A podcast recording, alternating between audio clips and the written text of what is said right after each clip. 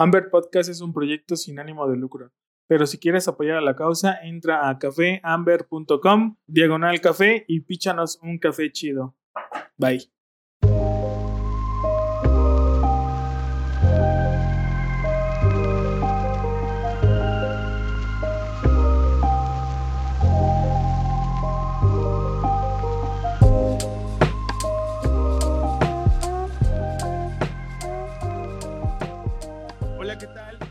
A un nuevo episodio de Amber Podcast. Muchísimas gracias a todos los que nos siguen escuchando. Y el día de hoy tenemos a unos invitados, aquí por recomendación de Carla de Café Majuga, a quien le mandamos un, un saludo, un abrazo a, a, Carlita.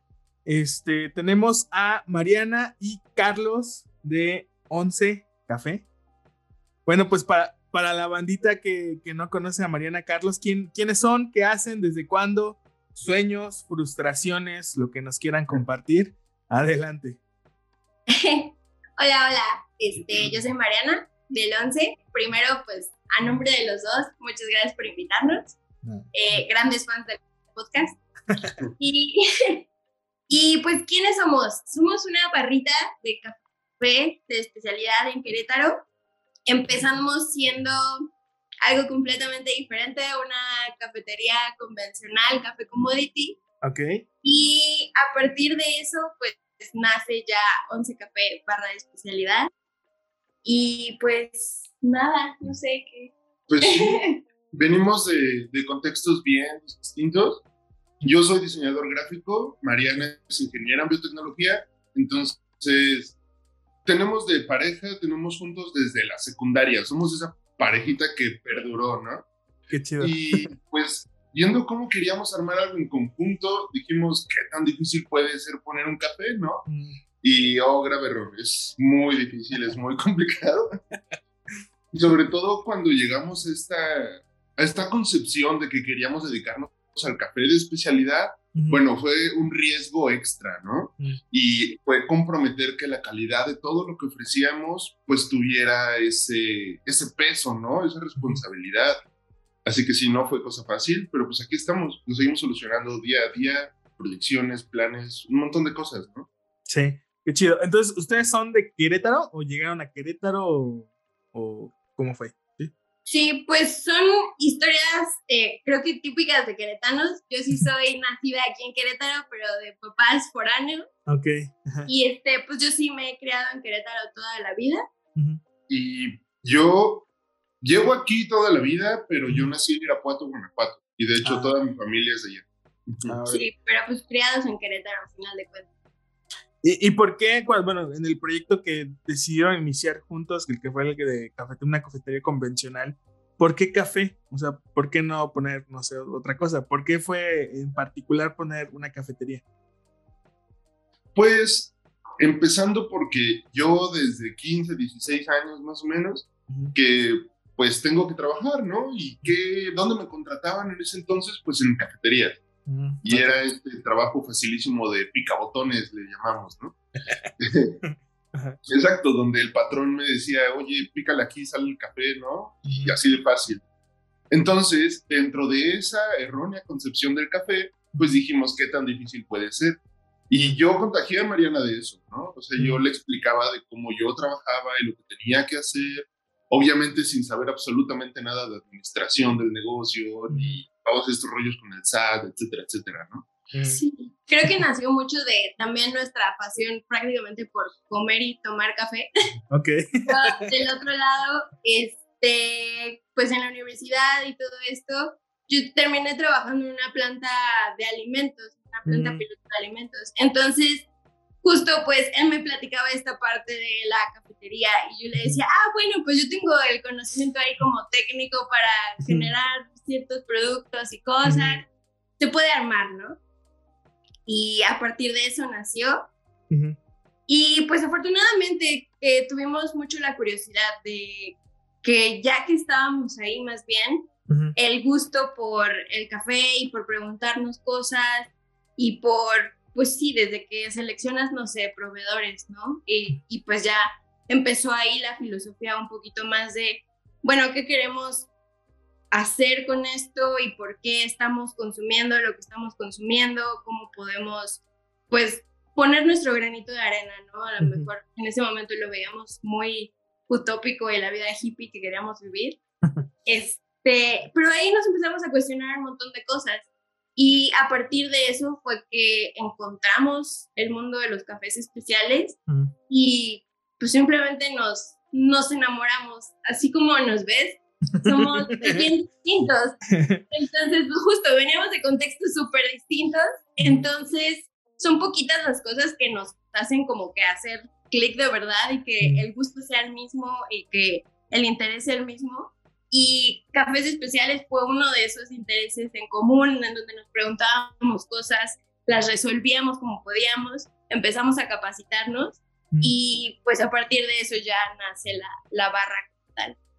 Qué chido. ¿Y, cómo, cómo, fue ese encuentro con el café especialidad? ¿Hubo algún amigo? ¿Llegaron a una barra? ¿Compraron un café? ¿Qué, qué fue lo que pasó? ¿Recuerdan cuál fue su primer café ahí que les cambió su, su manera de pensar? Sí, definitivamente. Yo tengo dos recuerdos muy bonitos. El primero es en Café Lavanda, en San Miguel de Allende. Eh, nos acercamos ahí, tuvimos la oportunidad de ir con la familia antes del proyecto de Once Café, como lo conocemos, y nos enamoramos. O sea, ver cómo preparaban el café, probar y este discurso que ellos tienen de trazabilidad es muy honesto y lo ha sido honesto desde que lo conocemos hasta la fecha. Entonces nos contagiaron, la verdad. Puedo hablar por Mariana y decir que nos contagiaron eso. Sí. Y después, aquí en Querétaro, justamente por medio de Carla y Eduardo, su pareja de Café Majú, eh, tuvimos la oportunidad de trabajar muy de cerca con un chico que se llama Fer, de Sereno Café. Ya no está el proyecto aquí en Querétaro, pero estaban aquí en Querétaro y aprendimos muchísimo con él, ya en más cuestiones técnicas, o sea, ya hablando de bebidas preparadas, de qué es un café filtrado, de cómo se prepara y un montón de trucos que la verdad sembraron una semilla para lo que somos ahora, definitivamente. Okay. Sí, sí, sí. Y pues yo creo que esa la verdad, gran mancuerna que hicimos muy al principio con Café Majuk, justamente. Eh, tenemos acá un medio lema, como quieran verlo, de no compitas, es compitas. Ah, sí.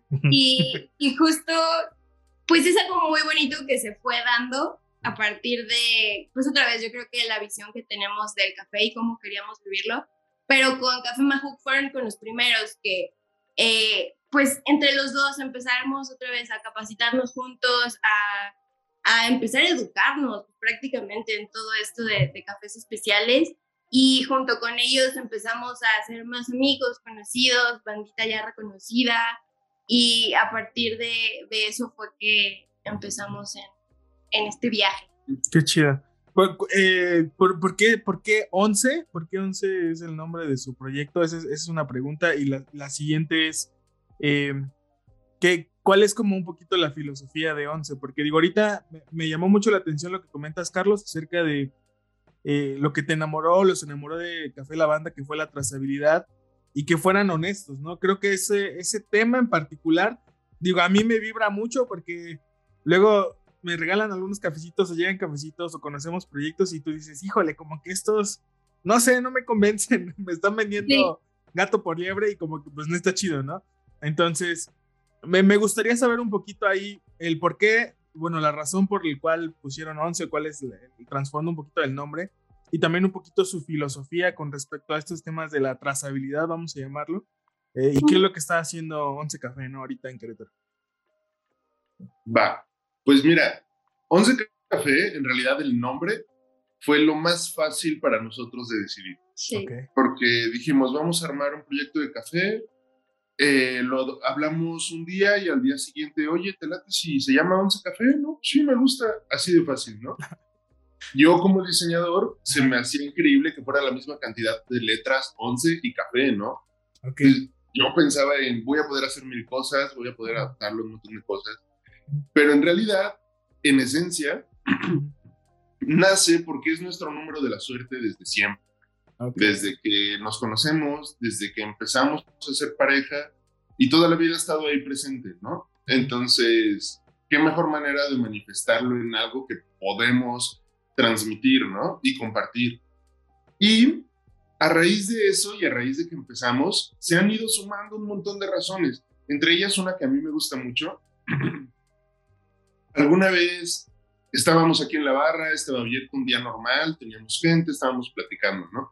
Y de repente escuchamos como un cuate pasa en bici y se amarra, ¿no? Así se escuchan sus frenos y se baja de volada y nos dice, hey, es 11 café por las 11. Nosotros no sabíamos de qué estaba hablando, ¿no? Y ya le preguntamos y nos dice que en su país, él era chileno, eh, las 11 es este, esta hora del día en la que se toma café o té y un refrigerio, ¿no? Y es obligado que es a las 11. Entonces se volvió en algo bien padre porque al menos dos, tres veces a la semana lo teníamos aquí a las 11. Qué chido. y, y exacto, coincidentemente han de repente ha habido así como cosas este, que, que regresan al 11. 11 mm. Café abrió por primera vez en 2018. Si sumamos los dígitos, suman 11. Mm. Este, esta parte de las 11, que también se remonta a Gran Bretaña, cuando se tomaba el té y se le llamaba The Elevenses, eh, es decir, 11 en inglés. Y un par de historias más que han salido más bien ya de clientes amigos de la barra entonces también es muy bonito como ahora el 11, cada quien le da su significado y la verdad, error de nubis empresarios, ni lo pensamos por la mercadotecnia, honestamente. Fue así de, de, corazón y pues afortunadamente salió. Y creo que eh, ya nada más por añadir a esto, el, la palabra trascender aquí es algo clave porque ya no es solamente nuestro 11, sino de la gente que viene aquí, ¿no? Y platica con nosotros y nos dice, hey, 11 por esto, ¿no? Entonces, agarrando más peso, más significado. Qué chido. También vi que ya en su, en su logo es como una tacita, ¿no? Que forman los dos unos. sí, justo. Está cool. de hecho, ese logo lo dibujé en una servilleta cuando le dije, oye, 11 café, ¿cómo ves? Y ya lo dibujé. Me dice, oye, sí, me gusta. Y se quedó, lo único que cambió es que al principio era un hexágono y luego lo cambiamos por un círculo. Eso fue todo. Ok, qué chido. Excelente. Y bueno, con respecto al tema de, de su filosofía de trabajo, actualmente pues, tienen la barra. Este, no sé si están tostando o, cómo trabajan su café tostado, o con quién trabajan. Un poquito si nos pueden ahí comentar cuál es su filosofía como tal. Y eh, de este tema en particular que les digo, a mí me causa ruido el tema de la trazabilidad pero no sé ustedes qué, qué es lo que han percibido y también cómo lo están manejando, ¿no? Desde su, desde su trinchera, vamos a llamarlo. Exacto. Claro. Pues mira, la filosofía eh, de Once Café como tal viene mucho de pues nuestras propias creencias y valores que tenemos, ¿no? Siempre nos ha gustado ser muy honestos y pues que compata lo que, con lo que nosotros creemos, lo que refleje Once como tal. Entonces, pues va mucho en el sentido de esta frase que en algún momento generamos, escuchamos, no sé, eh, creciendo, que era pues ya en la era del consumismo, consume consciente. Entonces, de que ya hay 20 mil productos, 20 mil cosas que comprar y que consumir, y digo, pues no podemos pelear contra ello, pero lo que podemos hacer es, bueno, a dónde se va nuestro dinero y qué estamos vendiendo y por qué, ¿no? Entonces todo empieza desde ahí y pues justo como nos empezamos a dar cuenta que sí hay una gran diferencia entre cafés especiales, que de verdad son especiales, y pues el, el café commodity, ¿no? Convencional, que al final hay mercado para todo, claro que sí, sí. pero quisimos ser otra vez un poquito más honestos en la propuesta y pues fuera de eso también va mucho con la colaboración. Nosotros empezamos la barra de especialidad en marzo de 2020. Mm. Entonces, justo fue ese fin de semana del puente de Benito Juárez que se tornó eterno porque nos encerraron a todos gracias al COVID. Sí, recuerdo. Entonces, a partir de eso nos dimos cuenta de que sí, en realidad la colaboración es clave y que ya no podemos seguir con este modelo de negocio de híjole, tú eres mi competencia y voy a destruir a todos los que están a mi alrededor porque yo tengo que triunfar, porque no iba a funcionar, ya no es sostenible. Entonces empezó esta parte de, ok, ¿cómo podemos hacer que nosotros como ONCE pues subsistamos como negocio, pero al mismo tiempo poder incluir a bandita, amigos que sabemos que se están dedicando ahora mismo. Y pues lo que hacemos aquí en la barra es justamente que tenemos tostadores de Querétaro, sobre todo. Intentamos que sea de todo México. Y pues justo el, el formar alianzas, el estar rotando los granos, eh, distintos productores, no quedarnos con, con nada más este, un productor de repente, sino que ir rotando para que de esa manera pues el consumidor final pueda reconocer que hay muchísima variedad de café en México, que en realidad si somos productor, país productor de café, empecemos a ser país consumidor de café, porque, híjoles, es maravilloso toda la variedad. Y pues justo ser como ese canal en el que el consumidor final pueda conocer muchísimas más propuestas y que él ya tiene la opción de consumir donde quiera consumir, el tostador que quiera consumir y pues poder ser ese canal. Qué chido. Exacto. Ahí podemos también tomar en cuenta las proyecciones, ¿no? Claro que nos gustaría poder aprender a tostar en algún momento, pero es una expertise que respetamos tanto que más bien le damos su tiempo y preferimos trabajar con aquellos que ya están capacitados, que ya están vendiendo su café, que ya tienen una trayectoria.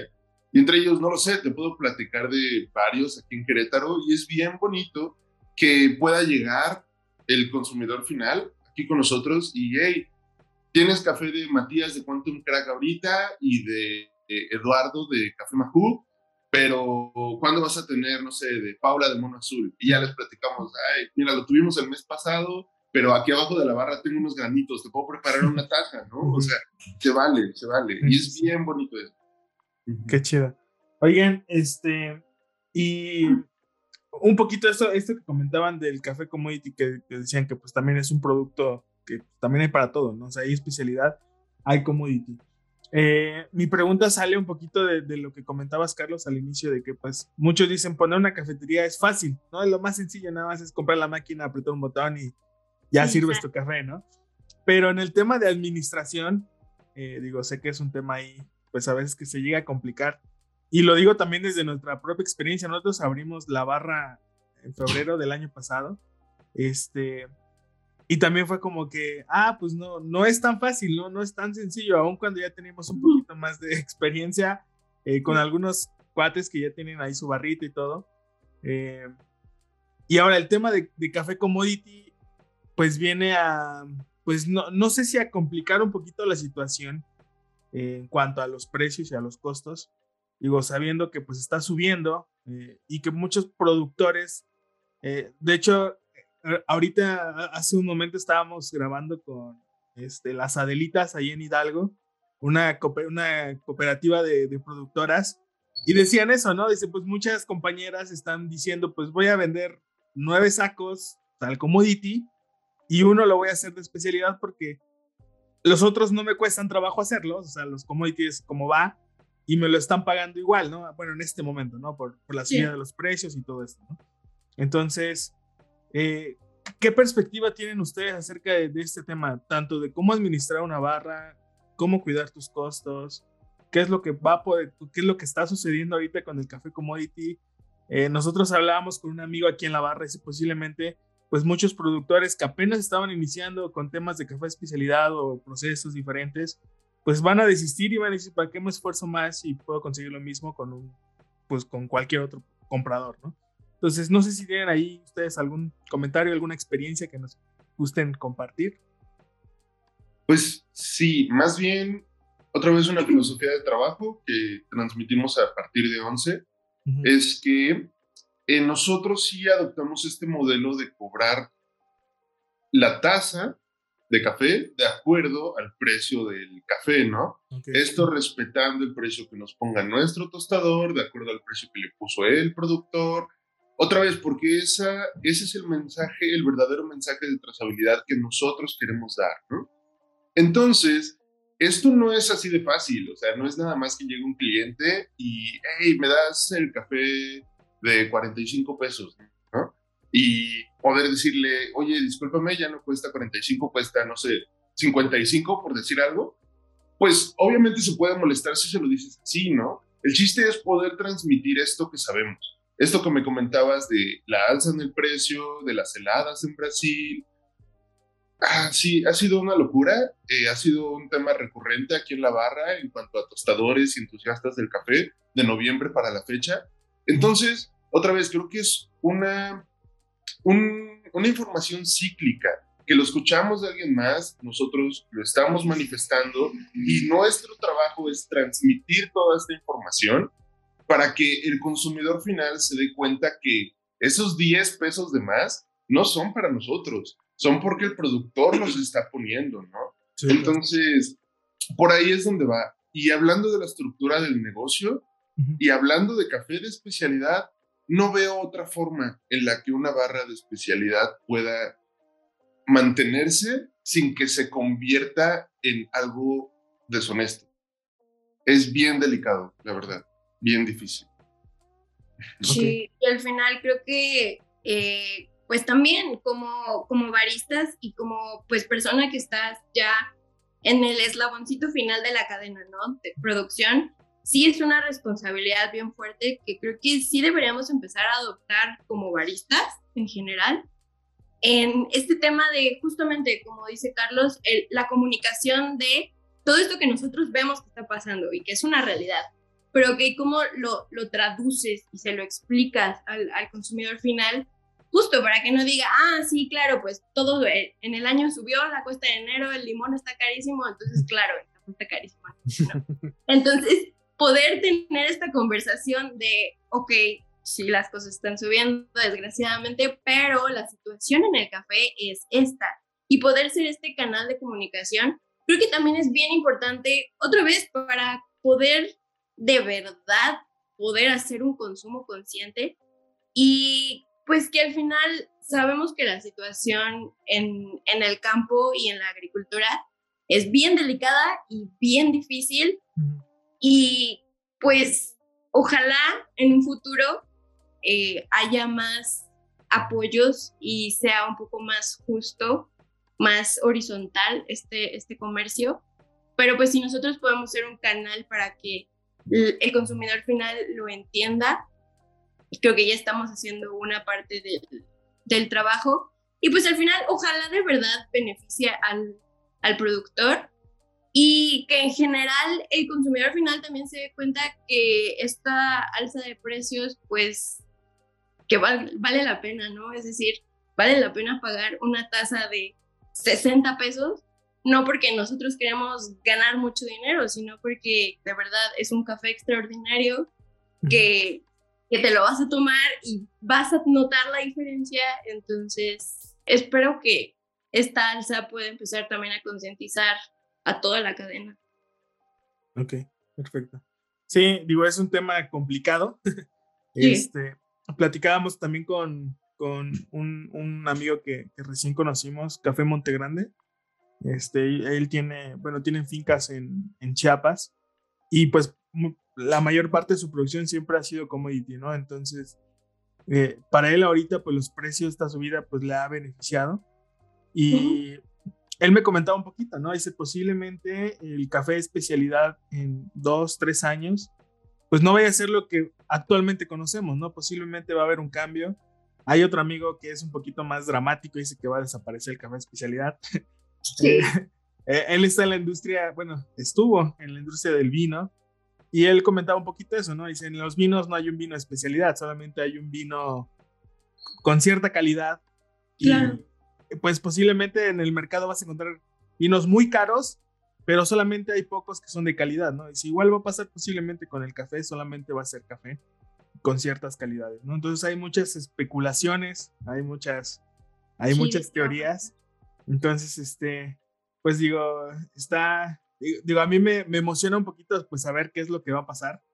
Eh, y pues ver qué más, o sea, qué otras opiniones eh, podemos encontrar en ese tema, desde baristas, desde tostadores, desde productores, cada uno tiene una perspectiva diferente y creo que pues el poder ser parte de esta, de esta, lo que comentabas Carlos, esta, replicar esta información al consumidor y que esté enterado y que seamos consumidores conscientes, creo que pues es una, una labor ardua, que no creo que sea tan sencillo a veces, Pero este, pues qué chido encontrar bandita que, que anda ahí vibrando también. chido en estos temas. Lo intentamos. Perfecto. Bueno, este, vamos a iniciar, bueno, vamos a entrar a la parte de preguntas y respuestas. Eh, son preguntas concisas. La respuesta puede ser tan amplia o tan corta como ustedes lo deciden. ¿Va? Va. Súper. Eh, primer pregunta.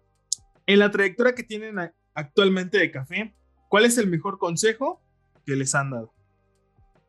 Mm, interesante. Híjole, no nos hubieras dicho que podía ser tan larga porque como Dale, siempre- dale, no, sí, dale. Este, yo creo que la verdad el mejor consejo que me pudieran haber dado es que no te dé miedo lo que piense la gente.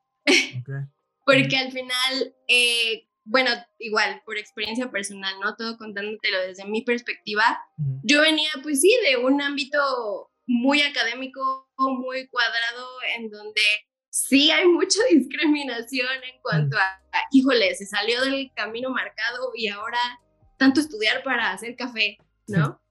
Porque justo eso alguna vez me lo dijeron. Entonces, eh, pues sí, y luego ya dentro de la industria, pues intentamos que todo sea bonito, intentamos llevarnos bien con todos y que no haya drama, pero pues claramente está horrible como la secundaria de repente. Entonces, dices, pues, que no te, no te afecte lo que las personas puedan llegar a decir acerca del proyecto o de ti como persona, sino que otra vez intentamos ser lo más honestos posibles y que nuestros valores se transmitan hacia 11. Entonces, creo que mientras pensemos que estamos haciendo lo correcto, lo estamos intentando, es, es suficiente y que con eso, el ser honesto, la verdad, creo que lleva a muchas cosas buenas. Entonces, creo que sería ese para mí. Ok. Y yo, yo creo que lo que más me quedo de este viaje del café, que te digo que venimos formando desde el 2018, Ujú. Es todo lo que yo he formado de mi ideología a raíz de los malos consejos que me dieron. Ok. Como por ejemplo, otra vez somos pareja, ¿no? Entonces muchos nos decían, hey, ¿cómo tienes una pareja con tu novia? Es imposible. Ah, un negocio con tu pareja. Exacto, ¿cómo tienes un negocio con tu pareja? Es imposible. Y yo, pues, ¿qué te pasa? Yo no podría hacer esto sin ella, ¿no? O sea, y aparte ya estamos aquí, ¿por qué me dices eso a uno, dos, tres años de haber empezado, no? Entonces, ir en contra de eso, ¿no? Y de, de lo que no solo una persona me dijo, sino varias. Ujú. Y también otro consejo regular que me siguen dando a la fecha es dejen el trabajo en el trabajo y no se, se lleven discusiones a la casa o Mm. pendientes del trabajo a la casa. Y no, eso no jamás me ha funcionado. O sea, Mm. es algo que no solo es nuestro negocio y nuestro proyecto, es algo que nos apasiona. Entonces, hay veces que nos vamos a dormir y nos quedamos dormidos hablando de la calibración del espresso para el día siguiente, ¿no? Nos quedamos hablando acerca del tiempo de desgasificación que tiene un café y de cómo va evolucionando. Yo, yo qué sé, o sea, siempre hay algo porque nos gusta y lo compartimos. Entonces, no es como que por eso en casa no nos vayamos a hacer café, ¿sabes? Mm. Claro. Así que pueden ir en contrasentido de lo que la gente dice e identificas que está mal o que no te beneficia y poder generar tu propio, eh, tu propio consejo, Ujú. por así decirlo, a Sí. raíz de eso. Es Ok. el mejor consejo. Ajá, eso, eso es con lo que yo me quedo. Excelente, va, qué chido. Siguiente pregunta. Algo que piensas que poca gente sabe de ti y que se sorprendería. Mm. No sé, híjole. A ver tú. ¿Yo? Ah, pues bien sencillo, que como gran, gran fanático del cine, me gusta mucho llorar con las películas. Ok, Sí, ok, Ajá. Y bueno, a lo mejor el público no lo va a ver, pero es que Carlos es una persona altísima de dos metros, eh, rubia Ok. con las películas. Sí.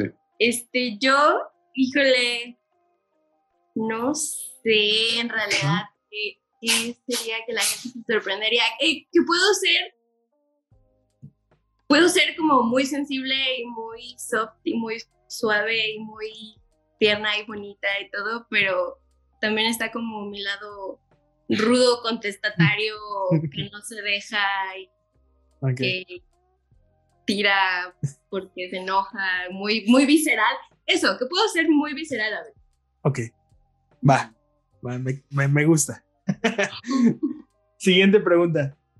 ¿Con quién tomarían una taza de café si pudieran escoger a cualquier persona de esta época o de cualquier otra época? ¿Y por qué? ¿Con quién, Caracoles? Esa es una buena pregunta. Lo primero que pensé fue en John Lennon. Ok. Pero luego dijiste, ¿y por qué? Entonces. Exacto. ¿Y por qué? Yo creo que hay un. Hay un personaje que se llama Dash Snow. Es un fotógrafo, eh, esculturista. Eh, tristemente ya falleció, pero pues él tuvo este auge dentro de la destrucción de las Torres Gemelas, porque con todo, todo ese caos él empezó a hacer arte de ello, ¿no? Entonces me gustaría mucho tomar una taza de café con él, porque me gustaría tener esa perspectiva de primera plana. qué chido. Va. Qué poético. Eres muy bueno. sí, sí, justo. Él, es la parte artística. Este, yo, una taza de café. Ay, no sé, otra vez voy a sonar así como muy visceral. Yo creo que ah, así como soy, con todo lo que sé en este momento y mi postura en cuanto a la vida en muchos aspectos.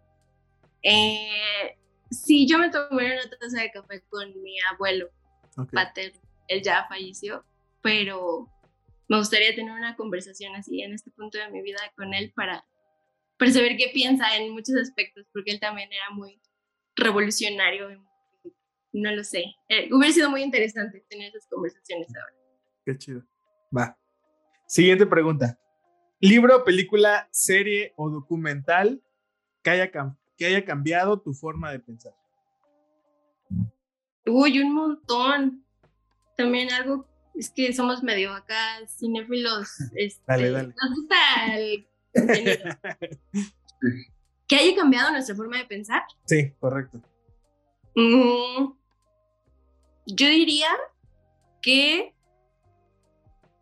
bueno, para mí, primero la serie de Cosmos, ya sea la pasada con Carl Sagan o la nueva con Neil deGrasse Tyson, eh, fuera de todos los datos científicos o que pueda ser de repente aburrido para cierta bandita, hay ciertas cosas muy filosóficas acerca de la vida que siento que son muy bellas.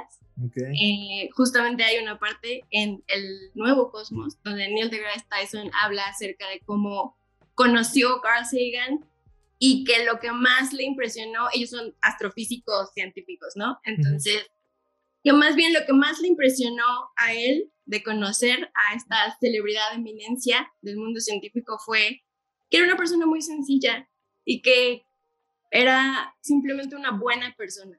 Entonces, ese tipo de cositas, mensajes me gustan mucho. Y por otro lado, yo diría, hay una película se llama Captain Fantastic o Capitán Fantástico, me parece en español. Okay. Eh, también es como una crítica acerca del capitalismo moderno y cómo una familia quiere vivir en el bosque alejado de todo y eh, como si se puede, no se puede, no sé, también todos esos temas también me encantan, entonces esa película también me dejó pensando y cambió mucho mi perspectiva acerca de muchas cosas. ¿Cómo se llama la película? Captain Fantastic o Capitán Fantástico. Ah, va, ok, perfecto. Es buena. y yo. Ah, caracoles. Es que pueden ser muchas, muchos puntos distintos a mi vida, ¿no? Eh, yo te podría decir que de niño, la película de una serie de eventos desafortunados, eh, te podría decir que creciendo, pues no lo sé, descubrir algo un poquito más, más visceral como como el cine mexicano tipo El Infierno, ¿no? Que definitivamente fue impactante, ¿no? Que otra vez dentro de mi, burbuja de privilegios, pues es algo que no veías, ¿no? Y de repente lo ves por medio del cine y luego te enfrentas a la realidad. Entonces, siguiendo un poquito este camino, yo creo que me quedo con esta película que salió, si no me equivoco, el año antepasado, la de Ya no estoy aquí, de Netflix. Mm.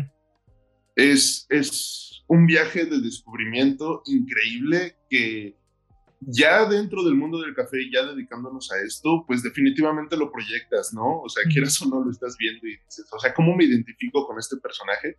Entonces, sí, sí, ir en contrasentido y sentir que pues muchas veces cuestiones sociales y gubernamentales van en contra de lo que tú crees y lo que estás haciendo y la importancia de no perderte en el camino. Inclusive que este sentido de cuando te sacan, te quitan obligadamente y regresas, tú sigues siendo auténtico, ¿no? Entonces yo me quedo con eso y eh, con también hablando de Netflix, con este documental de Rompan Todo. Ah, okay. Siempre he sido bien rockerón.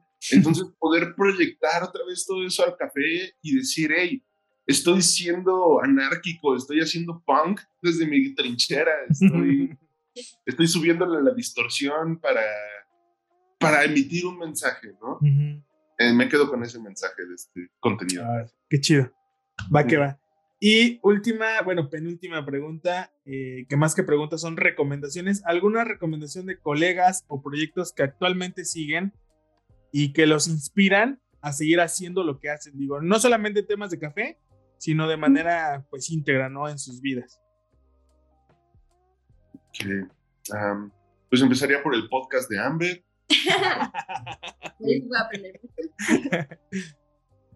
Em, ya te había mencionado antes a los chicos de Café Lavanda. que sembraron una semilla en mí y siguen ahí, ¿no? Entonces, que este viaje ya se convierta en una conversación con ellos y poder tener café tostado por Vic de la banda aquí en Once, pues es muy bonito. Entonces, sí, o que nos hayan visitado. La primera vez que nos visitamos, nos visitaron, yo sentí así como que el, círculo se, se, completó, fue muy bello. Sí, cañón, cañón. Em, sí, entonces sí, hablaría de los chicos de Café La Banda. Aquí en Querétaro, más local, pues puedo hablar del proyecto de Cofeín también. Cofeín. Ajá, con K, W, Ok. ya conociste a Carla de Mahu, su proyecto de Sensorio, también aquí en Querétaro. Y mm, sí, para dejar la lista corta, yo diría que esos son los principales. Va. Sí, ¿y recomendaciones que ellos nos dieron y que seguimos? ¿Era la ah. pregunta? Sí, no, alguna recomendación que tú quisieras hacer de algún ah, colega o proyecto, o sea, de aquí o de donde, que tú sigues. Ah, ok. Sí, pues creo que ellos, este, Quantum Crack, Ah, bueno, Casas Tostadoras. Matías, ajá, Casas Tostadoras, eh, Paula de Mono Azul, Alex de Tercera Vía. Ok. Eh, los chicos de Terramano también, Gerardo y Juan Pablo Chacón, traen el proyecto de Terramano acá en Querétaro y ellos están apostando por poder transmitir todo el tema de especialidad, pero un poquito más grande, ¿no? Entonces, sí, en realidad hay muchos. Perfecto. Bueno, y eh, para cerrar la sección de preguntas, eh, esta pregunta es un poquito más, pues no sé si llamarla filosófica, pero puede ir en cualquier sentido. Para ustedes, para cada uno, ¿qué es lo que representa o ha representado el café en sus vidas? Un cambio definitivamente, y centrarme en algo. Eh, hubo una época bien curiosa en la que cabe aclarar que desde que yo acabé la primaria yo ya no quería estudiar, siempre he odiado la escuela como modelo. No estoy diciendo que no estudien, si por ahí hay algún niño escuchándonos, estudien, por favor. Pero yo, yo siempre, desde entonces, desde que no tenía formada una identidad, todos conocemos este viaje de la secundaria, ¿no? Yo ya sabía que la escuela no era lo mío. Entonces hubo una época bien curiosa ya en la prepa en la que estaba entre la escuela, entre trabajar para mantenerme, entre pagar mis cosas, entre que me gustaban los videojuegos, el cine, etcétera, etcétera. y pues necesitaba dinero al final y quería hacer algo, ¿no? Pero no quería estudiar, entonces empecé a aprender a tatuar. Ok. Y vaya, este brother que me estaba enseñando, Hap, de HDS aquí en Querétaro también, eh, me dijo, enfócate. O sea, me dijo, si quieres estudiar, estudia, si quieres jugar videojuegos, juega videojuegos, si quieres aprender a tatuar, tatúa, pero enfócate en algo y enfócate en buscar ser el mejor siempre. Y me dijo, que busques ser el mejor no quiere decir que vayas el mejor, porque el día que tú digas soy el mejor, vas a dejar de esforzarte por ser el mejor. Entonces, esa filosofía la, la adopté definitivamente. Y pues sí, a partir de ahí encontramos el café y dije, me voy a enfocar en el café. O sea, agarrando todo esto, toda esta trayectoria, ¿no? Y decir, ok, el café es mi enfoque, vamos a hacer café, vamos a buscar ser el mejor todos los días y respetar la expertise de todos los demás y nutrirte de ello. Eso, eso es el café para mí. Qué chido. Qué bonito. este, para mí va similar. Creo que para mí el café ha significado el, el hecho, otra vez, que de repente como que está muy romántica la idea de dedícate a lo que te gusta y si trabajas en lo que te gusta, no vas a trabajar un día en tu vida y todos estos mensajes no muy positivos, a, mi parecer. Eh, pero sí, para mí el café es eso, que claro que hay baches en el camino y claro que no todo es color de rosa y honestamente sí es de las experiencias más difíciles y desafiantes que he tenido que vivir en toda mi vida, mm. pero es, es muy satisfactorio el, el ver que de repente haces la diferencia en algo en que tenemos, otra vez, pues estando en la barra, creo que tenemos nuestros clientes que nosotros malamente les llamamos los convertidos, ¿no? Los que llegaron esperando un prope vainilla inserte aquí la, la marca comercial de tu preferencia. Y, y ahora me piden recetas para su Aeropress, ¿no? Cosas así. Es, es muy bonito ver, ver ese, ese cambio y que puedes ser un, un agente de cambio si te lo propones. Y que otra vez no es necesario seguir este camino lineal que de repente nos enseñan y nos dicen que tenemos que seguir, sino que sí puedes salirte del camino y encontrar lo que te gusta y que si te gusta y le echas ganas y estás dispuesto a soportar las cosas buenas y cosas malas que pasen, es muy satisfactorio el, camino. Perfecto. Qué chido. Bueno, pues este, pues antes de terminar eh, este episodio, me gustaría que igual nos pudieran compartir cómo están en redes sociales, por igual la, bandita que quisiera pues pasar a saludar, pasar a probar ahí, echar el cotorreo un rato con ustedes, cómo, cómo los encuentran, en dónde están ubicados, este, horarios, pues, un poquito más de información, pues para que la, la bandita le pueda caer ahí a, conocer. Súper. El 11 está ubicado en Avenida Universidad número 21, Colonia Centro, en Querétaro, Querétaro. Estamos prácticamente digo, si eres queretano vas a entender la referencia, está el río Querétaro y donde está el arbolote, ahí estamos. Pero si no, en Google Maps nos encuentras como 11 Café. Perfecto. En Instagram estamos como, y Facebook estamos como 11 Café QRO. Mm. Esos somos nosotros y estamos abiertos de martes a viernes de 10 de la mañana a 7 de la noche y sábados y domingos de 10 de la mañana a 2 de la tarde en cualquiera de esos horarios vamos a estar o Carlos o yo por ahí en la barra y un par de caras más para atenderlos y echar el cotorreo.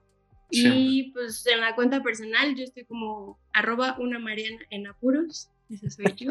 cool. Este, y ya. Y yo estoy como host Breton. Perfecto. Excelente, pues muchas gracias chicos por su tiempo. Es algo que nosotros valoramos mucho, el tiempo de las personas, así que muchas gracias por regalarnos aquí una horita. Y pues espero, digo, ya tengo ahí muchos proyectitos que quiero conocer en Querétaro de manera personal, entonces ya 11 Café ya está en la lista. Vamos a hacer un tour por ahí, no sé cuándo, pero esperemos que, que, este, que este año se nos haga.